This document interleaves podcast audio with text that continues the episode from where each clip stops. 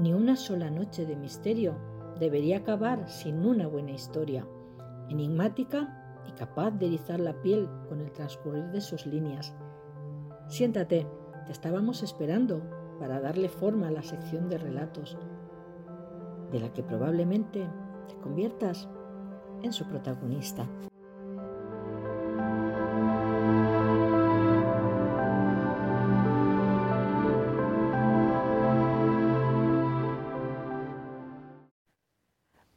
Buenas queridos amigos y oyentes.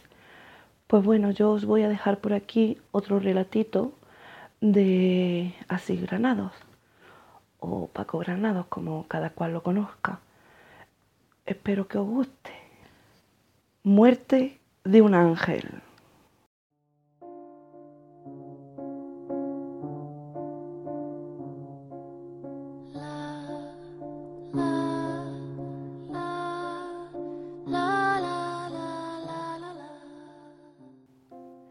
Anabel era una niña de 10 años, alegre, simpática, divertida y llena de vida. Su madre la llamaba mi pequeño ángel, quizás porque tenía un rostro angelical, una sonrisa llena de ternura y una mirada dulce. Podría ser amor de madre, pero no. Allí donde fuera, Anabel transmitía alegría y paz. Un día, como otro cualquiera, la madre de Anabel, Sara, la llevó al colegio como siempre. Pero Sara no sabía que ese sería el último día que vería a su pequeño ángel. Sara llegó tarde a recogerla, a causa del trabajo. Anabel no estaba donde solía esperarla. Sara entró al colegio y preguntó a su profesora, pero ésta le dijo que salió como todos los días a esperarla. Sara empezó a ponerse nerviosa. Corrió hacia la calle, pero seguía sin verla. Buscó por tiendas, portales, parques cercanos, y nadie la vio. Cogió su coche y como una loca se dirigió a casa, por si se fuera ido con alguna amiga. Pero nada, Anabel seguía sin aparecer. Subió corriendo a su habitación, y tampoco estaba. Miró por toda la casa, sin suerte. Llamó a todas las madres de las amigas de Anabel. Ninguna había visto nada ni sabía nada. Sara se derrumbó. Llamó a su madre para contarle lo sucedido. Estaba desesperada, no sabía qué hacer y no tenía apoyo familiar cercano. Su madre vivía a 15 kilómetros y su marido hacía dos años que había muerto en un accidente de trabajo.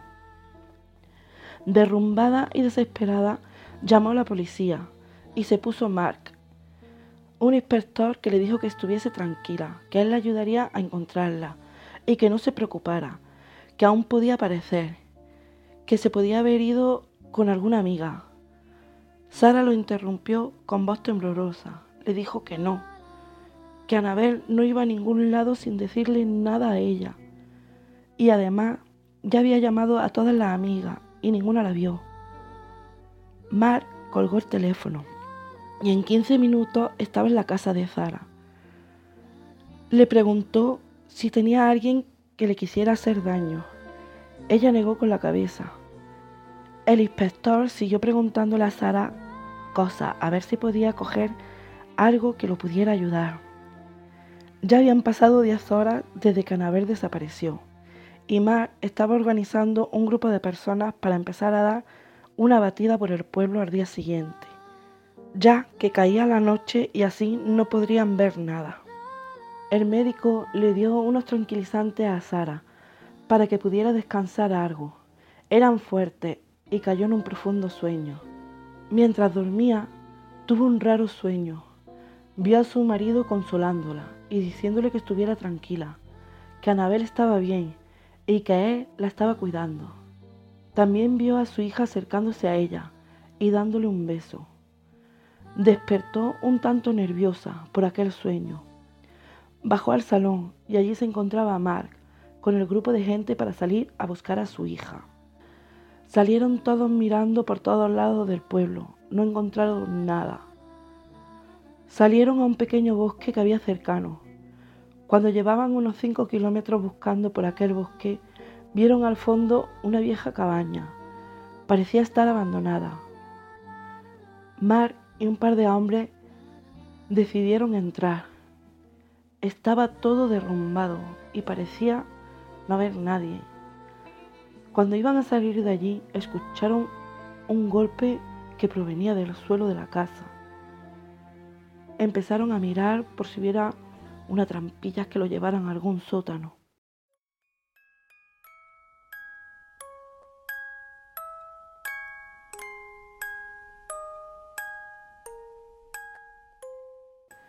Cuando de pronto Mar encontró una especie de anilla. Tiró de ella y sí, una puerta. La abrió y bajaron. Aquel sitio le celó el cuerpo. Estaba lleno de símbolos que parecían estar escritos con sangre. Había calaveras, huesos y una especie de, de altar satánico. Sin duda, era un sitio donde hacían ritos satánicos. Se adentraron más y en el suelo aparecieron dos cuerpos de dos hombres. Se acercaron para ver mejor. Estaban muertos y en el pecho los dos tenían el mismo símbolo tatuado. Una especie de cruz, pero al revés. Miraron hacia el altar. De repente vieron una luz blanca que les cegó por unos segundos y desapareció. Mar corrió hacia donde vio la luz y lo que vio allí le estremeció. En aquel altar se encontraba el cuerpo sin vida de Anabel. Sara no podía esperar más y entró en la cabaña y vio a Mar que traía el cuerpo sin vida de su pequeño ángel. Sara no se lo podía creer y cayó desplomada al suelo, sin conocimiento.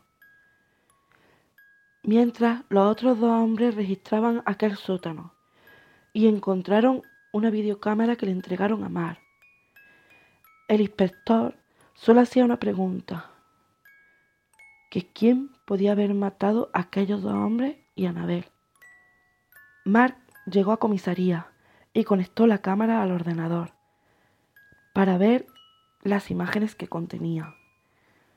Le dio al play. Lo primero que vio fue a los dos hombres que llevaban a Anabel hacia el altar. La ataron de pies y manos. Y empezaron a hablar en un lenguaje difícil de entender. Uno de ellos, mientras pronunciaba aquellas palabras, apretaba fuertemente el pequeño cuello de Anabel, hasta asfixiarla y dejarla sin vida. Mark, mientras veía aquellas imágenes, Lloraba de impotencia. Siguió mirando. Aquellos hombres cogieron un cuchillo y se disponían a sacarle el corazón a la pequeña.